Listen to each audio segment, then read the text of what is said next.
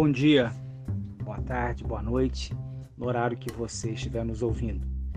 Iniciamos nesse mês Novembro Negro e esse debate é fundamental diante dos desafios que a gente está vivendo na sociedade brasileira, no nosso estado e na nossa cidade, onde negras e negras estiveram e estão à margem das políticas públicas. Nesse sentido, a gente vai iniciar um bate-papo com a nossa convidada muito especial, professora Natalina Lourenço, secretária nacional de combate ao racismo da CUT Nacional. Uma grande figura, uma mulher militante, uma mulher atuante nas questões raciais. Que a gente possa curtir, refletir sobre o que ela vai nos dizer.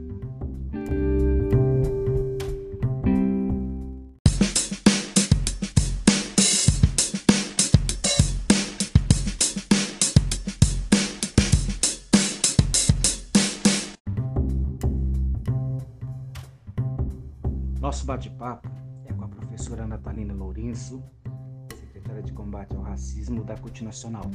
Natalina, é um prazer falar com você. E a minha primeira pergunta é: por que, que é importante a gente discutir a questão racial neste momento em que estamos vivendo em nosso país?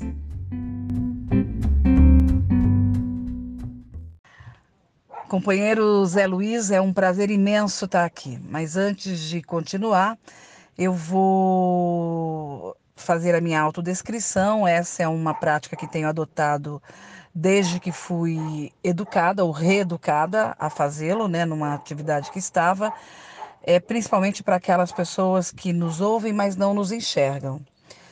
É, eu sou uma mulher negra, pele escura, rosto arredondado, uso óculos, sou uma mulher gorda, é, portanto, tenho as formas arredondadas também. É, e tenho o meu cabelo crespo, uh, com tingido, e às vezes eu uso ele preso, como se fosse um abacaxi, que é uma coroa. É, agradecer imensamente, Zé, pelo convite de estar aqui. Parabenizar pelo programa, acho que é um, um espaço de suma importância porque traz temas extremamente caros para nós, para a população de modo geral, um debate franco.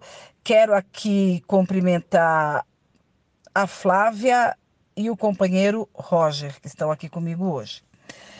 Uh, e em nome da Flávia, eu cumprimento a todas e todos e todes. E a pergunta que você me faz é de extrema importância porque numa conjuntura que estamos enfrentando, é, o debate racial ele não é importante. Ele é necessário. Ele é extremamente necessário.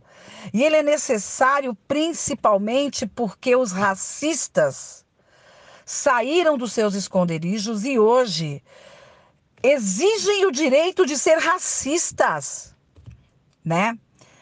Exigem o direito de ser racistas. Portanto, como diria Ana Arendt, a banalidade do mal está mais do que presente no cotidiano hoje na sociedade brasileira. É impossível tolerarmos o grau de violência que a, que a população negra tem sido submetida, seja através da mutilação dos seus corpos, dos descartes dos seus corpos, ou pela fome que estão sendo submetidos, é, ou pelo desemprego, tá certo? A violência verbal, a violência institucional, elas são oriunda do mais excretíssimo racismo que há nesta sociedade, neste país, nesse momento. Bom, uh, e aí a gente precisa sim, porque nós não somos minoria, nós somos a maioria. Então nós precisamos sim é pautar todos os dias, mas não pautar, estabelecer todos os dias, todos os dias, o embate de derrubar o racismo, de desconstruir o racismo nessa sociedade. É, nós vemos uma conjuntura em que aquele que ocupa a cadeira máxima de representação é o primeiro a corroborar com as piores práticas possíveis, justificando essas práticas como é, opinião pessoal. E eu queria deixar uma coisa muito explicitada aqui. Opinião pessoal não é aquilo que você pensa de discriminação do outro. Opinião pessoal é quando você fala: olha, eu prefiro verde ao invés do amarelo. Olha, é, eu gosto de rock, eu não gosto de sertanejo. Quando você diz: olha, é, os gays precisam ser assassinados, as mulheres pretas, os homens negros têm que ser assassinados, direito nenhum para a população é, de baixa renda. Quando você diz isso, isso não é opinião pessoal né? Isso é uma postura extremamente enraizada no que há de pior, que é o mal. É o mal, é você se colocar e achar que você pode, a partir do lugar em que você está, discriminar. Que você pode excluir. E você não pode nada. Absolutamente nada, porque o direito que você tem, eu também tenho que ter. E o fundamental, fazer o debate sobre o racismo nesse momento, companheiras e companheiros e os nossos ouvintes aqui, é estabelecer a narrativa da vida. Porque o racismo, a forma como organiza essa sociedade, nos mata. Mas ele não nos mata só fisicamente, Zé Luiz. Ele nos mata na essência, ele nos mata na, em acreditar na possibilidade de ser. Então é muito pior. Não é só a morte física. Assim como o feminicídio não é só é, é, o final da morte estabelecida pelo patriarcado e pelo racismo e perdão e pelo e, e pelo racismo também e pelo machismo é, das mulheres e das mulheres negras, a morte física é o ato final, o ato final dessa dessa peça. Porque a, a morte emocional, a morte psicológica, ela começa muito antes. Né? Então não é à toa que o número de suicídios de jovens negros tem crescido. Não é? Porque é, o racismo adoece. Enfim, então por isso é necessário é, estabelecer esse debate nesta conjuntura, camarada.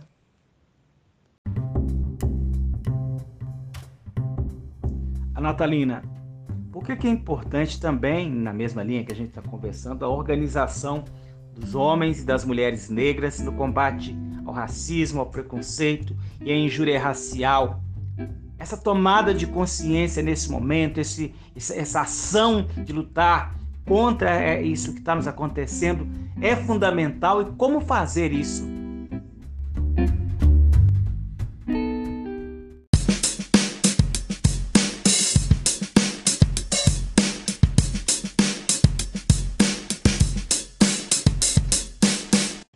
Porque nada é fácil para nós e nunca foi. Desde que para cá fomos trazidos a partir de sequestro das nossas ancestrais, Nunca foi fácil. Absolutamente nunca. Portanto, a nossa organização é o tijolo fundamental para sustentar a luta de combate ao racismo, é o tijolo fundamental para requerermos novamente o direito à vida.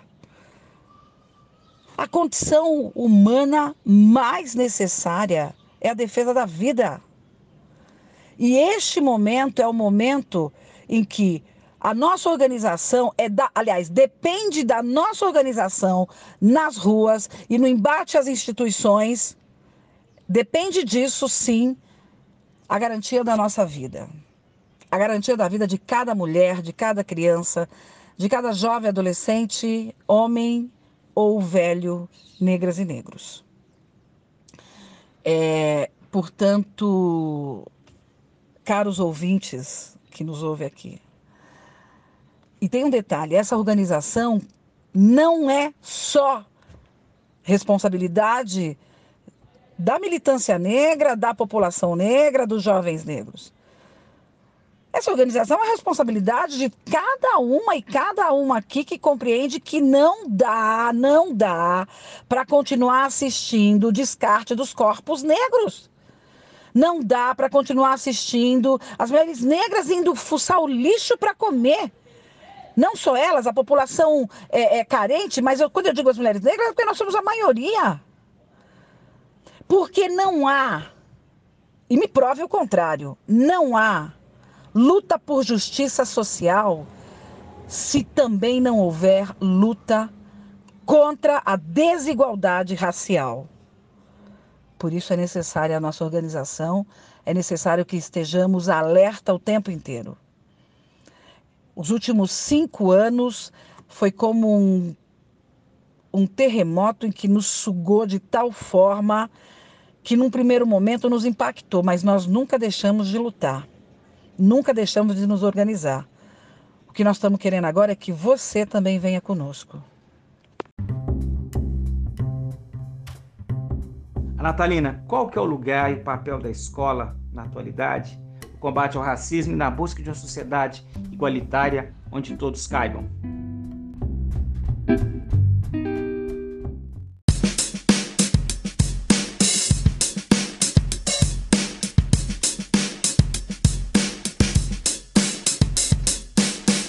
Bom, é... primeiro, o papel da escola é crucial nós compreendemos que é, o processo de educação, e aí Paulo, Freire, Paulo Freireando, né?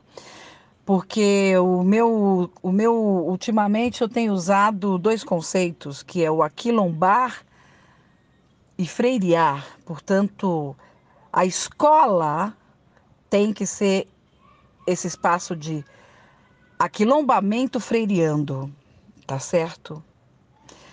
É, porque ela é o espaço fundamental na construção de sujeitos que se compreendam, que saibam qual é o seu papel na luta por uma sociedade justa, igualitária e antirracista. Agora, é claro que para isso nós precisamos ter homens e mulheres, negras e não negros, educação, é, trabalhadores da educação, negras e não negros, é, que tenham essa compreensão, compreensão do papel da escola. Mas também nós precisamos de sindicalistas negras e não negras que também tenham a compreensão de que o movimento sindical é composto por homens e mulheres negros e não negros, tá certo? E que se o racismo organiza a sociedade brasileira, ele também organiza o mundo do trabalho.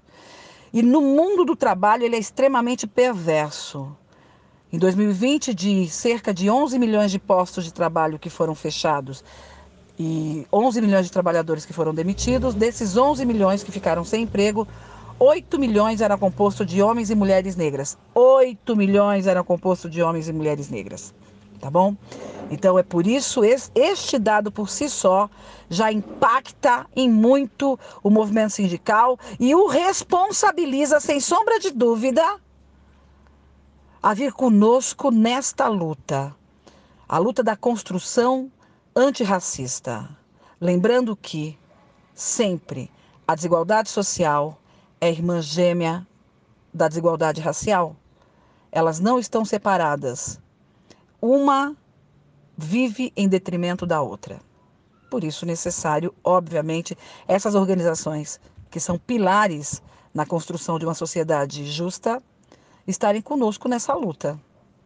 Cada uma e cada um de homens e mulheres, negras e não negros, são responsáveis, sim, pela luta antirracista. Assim como eu, uma mulher heterossexual é, normativa, sou responsável, sim, pela luta anti-LGBTfóbica. Eu não posso me calar quando eu vejo um homem, é, um, uma, uma transexual, um homem gay, uma mulher lésbica serem assassinados, serem violentados, serem excluídos. Eu não posso me calar tá certo? Eu também sou responsável por esta luta. Eu também me junto a estas fileiras. E aí eu conclamo a cada uma e a cada um a vir conosco na construção de uma sociedade justa e na construção de uma sociedade antirracista. Zé, eu primeiro tenho uma imensa admiração por você, né? Acho você uma das pessoas mais generosas que eu conheço, solidárias, linda. É, acho você extremamente necessário aonde você está. E eu quero concluir com um trechinho do poema de Maya Angelou, E Assim Eu Me Levanto. Você pode me riscar da história com mentiras lançadas ao ar. Pode me jogar contra um chão de terra, mas ainda assim eu vou me levantar. Como a lua e como o sol no céu, com a certeza da onda do mar, como a esperança emergindo da desgraça, eu vou me levantar. Da favela, da humilhação imposta pela cor, eu me levanto. De um passado enraizado na dor, eu me levanto. Sou um oceano negro, profundo na fé, crescendo e expandindo-se, como a maré. E deixando para trás noites de terror e atrocidades, eu me levanto. Em direção a um novo dia de intensa claridade, eu me levanto trazendo comigo o dom dos meus antepassados. Eu carrego o sonho e a esperança do homem escravizado. E assim eu me levanto, me levanto e me levanto. E eu me levanto por mim, eu me levanto por aqueles que vieram antes de mim, e me levanto por aqueles que virão depois de mim. Muito obrigada. Fiquem bem, cuidem-se. A pandemia não concluiu. Usem máscaras. Lavem as mãos e cuidem de quem vocês amam. Um grande beijo. Fiquem bem.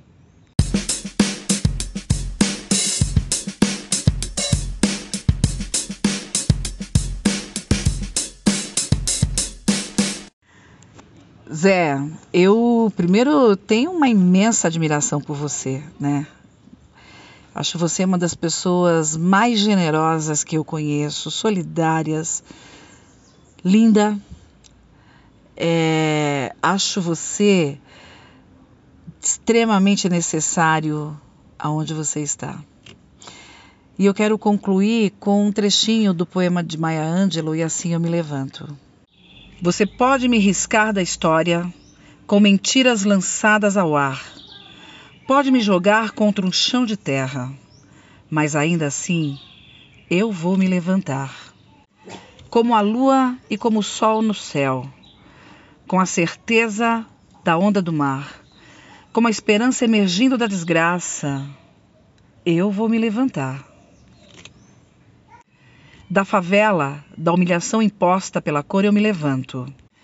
De um passado enraizado na dor, eu me levanto Sou um oceano negro, profundo na fé, crescendo e expandindo-se, como a maré.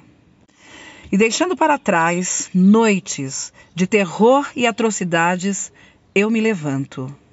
Em direção a um novo dia de intensa claridade, eu me levanto, trazendo comigo o dom dos meus antepassados.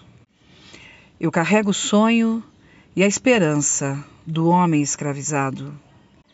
E assim eu me levanto, me levanto e me levanto.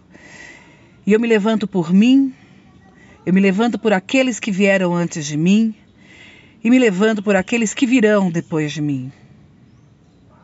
Muito obrigada. Fiquem bem, cuidem-se. A pandemia não concluiu. Usem máscaras. Lavem as mãos e cuidem de quem vocês amam. Um grande beijo. Fiquem bem.